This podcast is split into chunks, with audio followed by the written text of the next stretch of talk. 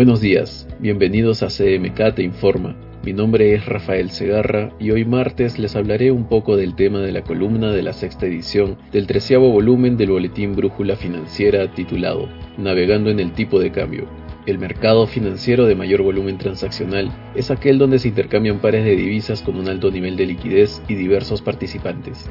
El tipo de cambio hace referencia al precio al que cotiza una moneda base versus un par internacional. Este intercambio involucra la participación de brokers o dealers que generarán liquidez en el mercado.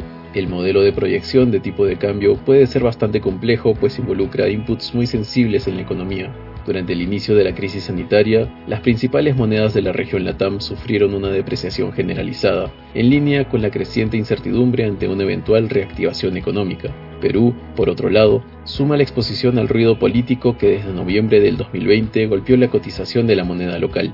Si deseas saber más acerca del tipo de cambio, puedes encontrar las publicaciones en nuestras redes y también encontrarás un link de descarga en esta publicación. Esto fue todo por hoy. Espero que el tema les haya parecido interesante. Hasta la próxima.